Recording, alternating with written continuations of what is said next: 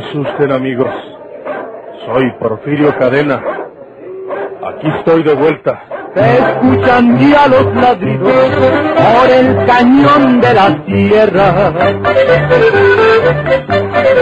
Ya comenzaron los tiros, vuelve Porfirio Cadena. ¡Vuelve Porfirio Cadena! Otra audaz y vigorosa serie campirana con el tortuoso bandido de la Sierra del Guajuco, Porfirio Cadena, el ojo de vidrio, del escritor norteño Don Rosendo Ocaña.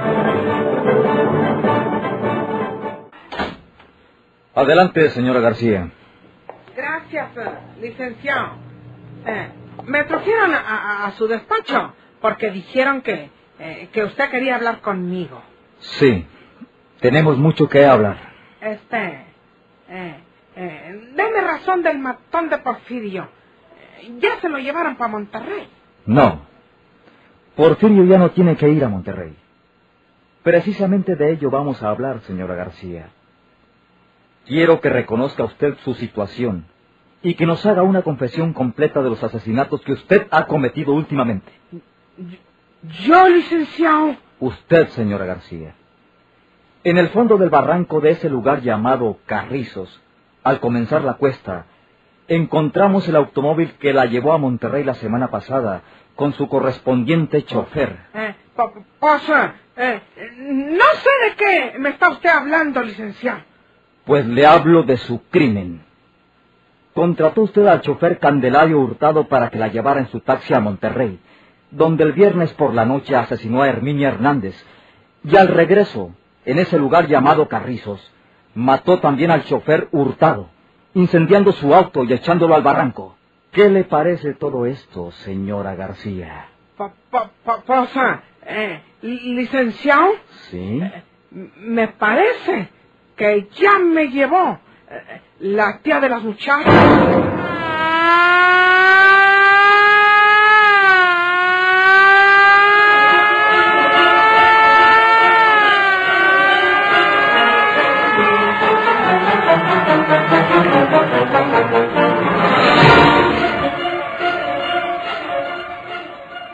Porfirio, quedas en libertad con las reservas de ley.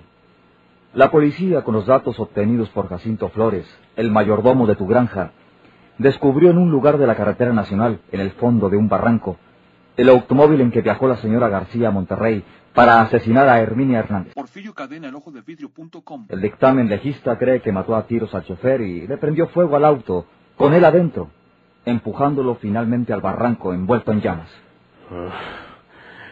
¿Se da cuenta, licenciado, de la fiera que es esa vieja asesina? Sí, Fíjese las que lleva. Lo menos ha matado media docena de personas. Juan Manuel Ríos, la encargada de la casa de huéspedes de Tepito, Herminia, ese chofer que la llevó a Monterrey y quién sabe cuántos más, licenciado. Y luego quería que todos esos crímenes me los achacaran a mí. Cuélguenla, licenciado. tendrá que ser juzgada de acuerdo con la ley. Pero no creo que vuelva a recobrar su libertad en el resto de su vida, porque lo menos que le puede corresponder siendo una mujer es la prisión perpetua. Puedes marcharte a tu granja, Porfirio. Gracias, licenciado. Las publicaciones de la prensa utilizando tu nombre y tus antecedentes nos hacen mucho daño, Porfirio. Y tú sabes por qué. Procura que no vuelvan a mezclarte en asuntos criminales, porque un día pueden desempolvar los antiguos expedientes y te perjudicarán. Yo no quiero andar en enredos, licenciado. Fue María Eugenia la que comenzó y la que ha cometido todos esos delitos. Tú le cortaste la cara. Y ella me dio una puñalada en la espalda. A traición, licenciado, por poco me mata. Bueno, yo cumplo con advertirte que la publicidad criminal asociando tu nombre puede darte un dolor de cabeza. Ya la señora García no podrá molestarte, porque la vamos a enviar a Santiago Tlaltelolco. Vete y procura trabajar en paz. Licenciado, si quiere tomar en cuenta el consejo de quien conoce como la palma de su mano esa vieja sanguinaria, mátenla, licenciado, mátenla. Aplíquenle la ley fuga, porque solo muerta pagará las que debe.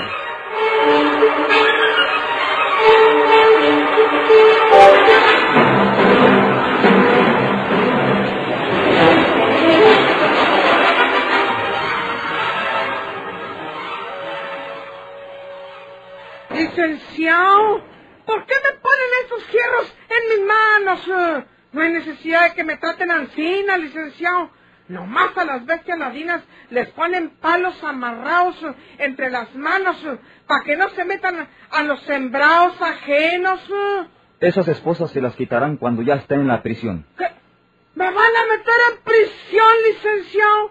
Pero si yo soy una prove y débil mujer inofensiva, licenciado. Hmm. Porfirio Cadena, el desgraciado juez de libre y yo en prisión. Háigase visto. Su caso está en manos del agente del Ministerio Público, señora García, ante quien tendrá usted que declarar. A él explíquele todo lo que corresponda a sus derechos. Eh, eh, tengo dinero, licenciado. Guárdeselo, señora García. Tengo mucho dinero. No se le vaya a ocurrir ofrecérselo al agente del Ministerio Público, porque hará más grave su situación. Llévensela. Eso cree usted, licenciado. Pero, ah, con dinero no se olvidan los encargos.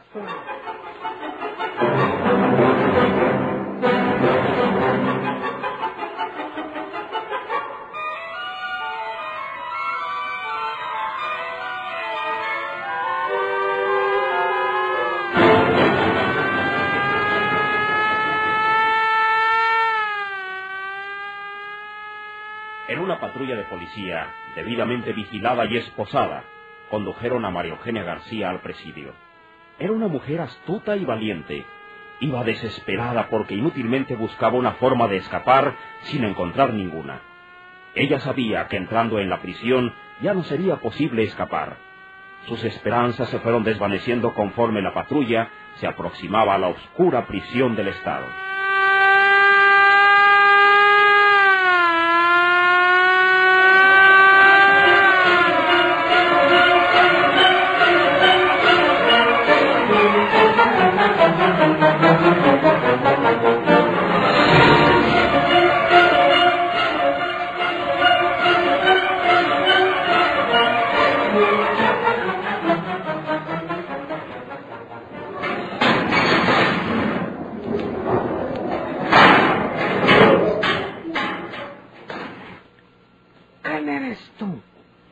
De los policías ah, que me van a estar vigilando para que no me salga de esta celda.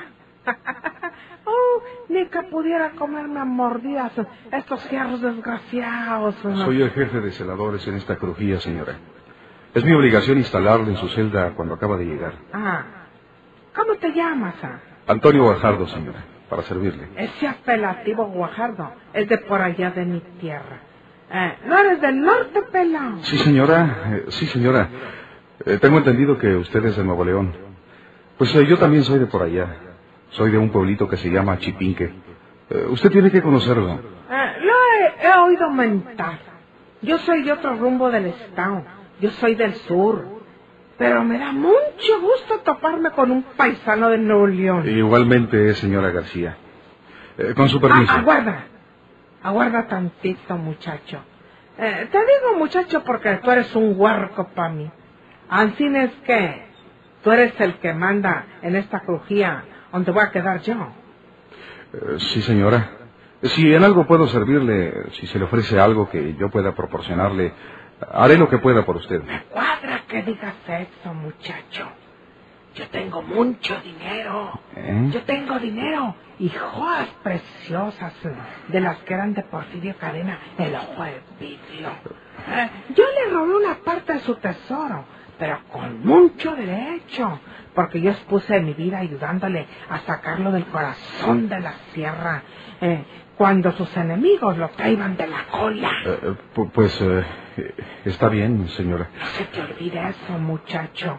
Yo puedo hacerte rico en cualquier momento. Eh, pues eh, le, le agradezco su ofrecimiento, señora, pero, eh, pero yo no hago ninguna clase de negocios eh, en el cumplimiento de mi deber. Con su permiso. Ándale, ándale, muchacho. No hace ninguna clase de negocios el monda. ¿eh? Pero si se le nota en los ojos la ambición del dinero. Nomás le dije que tengo dinero y joyas preciosas. ¿eh? Y hasta le brillaron los ojitos al condenado. Pal baile vamos, ¿eh? como decimos los rancheros de por allá.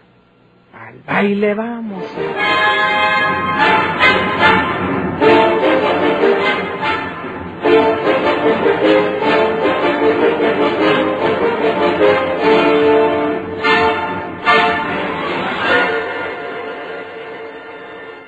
Ay, patrón, encantada de que se encuentre usted de nuevo entre nosotros y al frente de su granja. Sí, sí. Bienvenido, patrón. Será usted bienvenido. Sí, gracias, gracias, Chinto, gracias.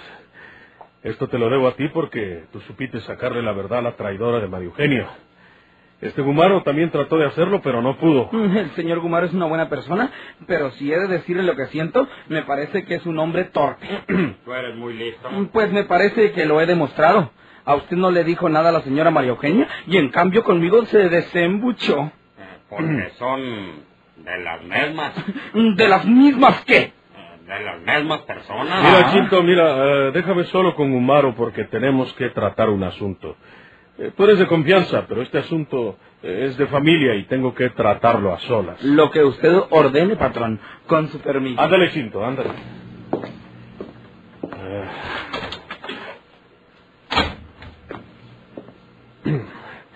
Eh, siéntate, Gumaro. Sí, Porfirio. Vamos a platicar un rato respecto a ese muchacho Alejandro.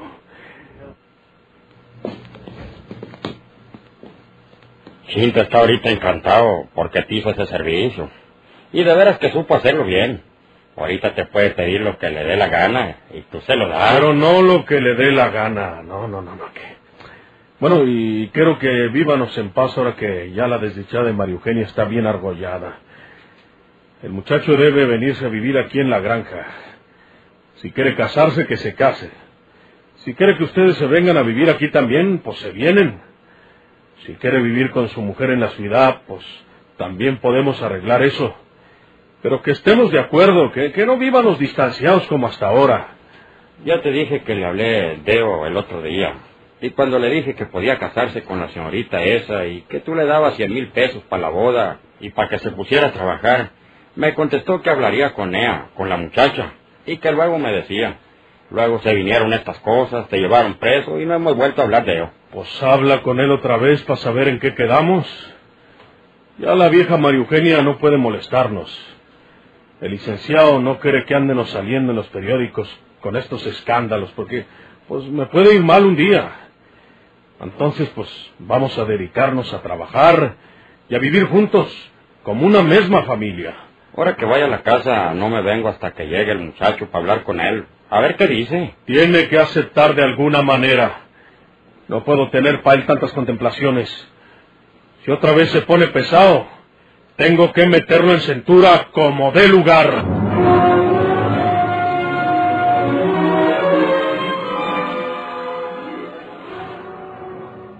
No importa si me gusta o no, si me ofende o no, pero quiero conocer esa verdad. Eh, ya la sabes.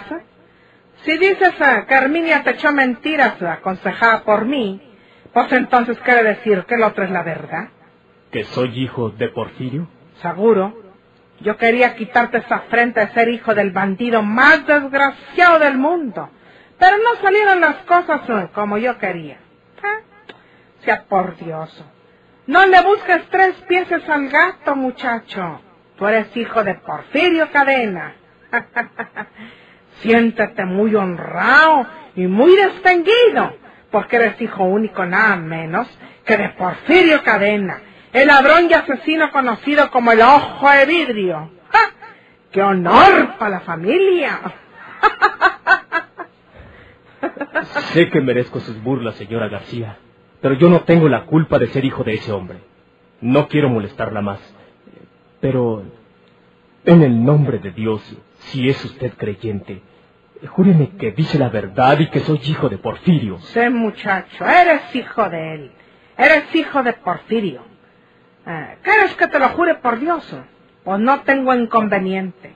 Ya no quiero echarte mentiras, porque quién sabe si me quede en esta prisión para el resto de mi vida. Te juro que eres hijo de Porfirio Cadena. Gracias, señora García. Eso es todo. No es todo. Falta que yo te diga una cosa. Vete muy lejos de ese hombre, porque tú no lo quieres. Y él quiere tenerte a su lado para poder aparentar su vida de hombre trabajador y honrado. No vivas con él, ni cerca de él. Porque tú lo odias. Y un día te va a matar él mismo. Te va a matar para que Naiden diga que tiene un hijo que lo odia y lo desprecia. Si aprecias en algo tu vida, muchacho, vete muy lejos de Porfirio. Vete a donde él no pueda hallarte. Porque si no lo haces ansina, te costará la vida. Muy bien, señora. Gracias. Te vas a casar con la señorita Silvia. Sí. A ella no le importa que seas hijo de ese matón. No. Pero Porfirio no la quiere. Porfirio está de acuerdo en que me case con ella y es lo que pienso hacer. No me marcharé lejos como usted me lo aconseja.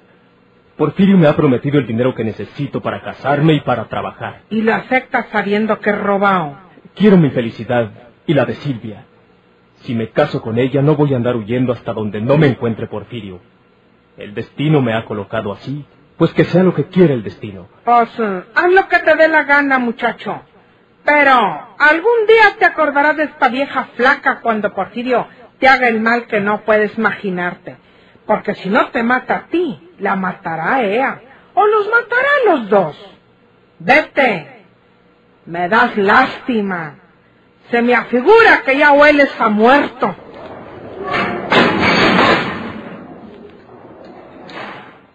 Gracias, señor. Eh, no tiene nada que agradecerme. Lo acompaño hasta la salida. Eh, gracias.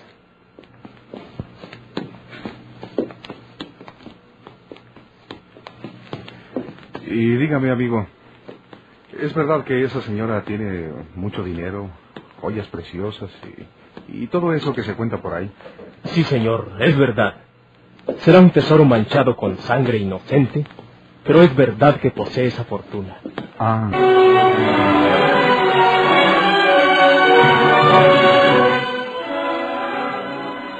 Soy el agente del Ministerio Público, señora García.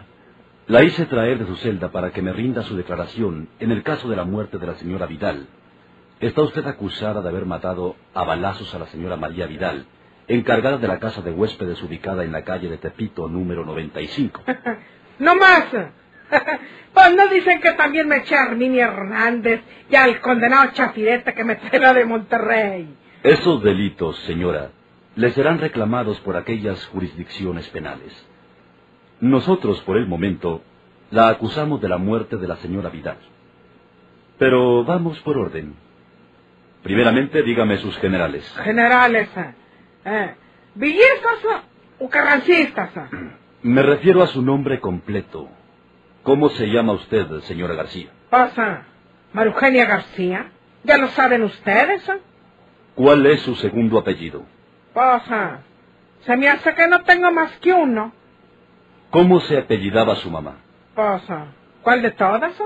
Si mi papá era un pelado enamorado, hasta de su misma sombra, que cada vez llevaba a la casa a una mujer distinta. Y me decía, esa es tu mamá. Y luego traiga otra y me decía, esa es tu nueva mamá. Muy bien. María Eugenia García. ¿De dónde es originaria? ¿Revolucionaria? Originaria. ¿Dónde nació? Ah, en Laguna Sánchez. Bueno, yo me crié en Laguna Sánchez, pero mi papá decía que nací en la loma en la bruja. ¿Cuántos años tiene? si las noches de luna, ¿Cuál es su edad, señora García? mi edad, eh, pasa, póngale unos treinta y cinco. Le voy a poner 40. Pues, póngale 50. Al cabo estamos platicando.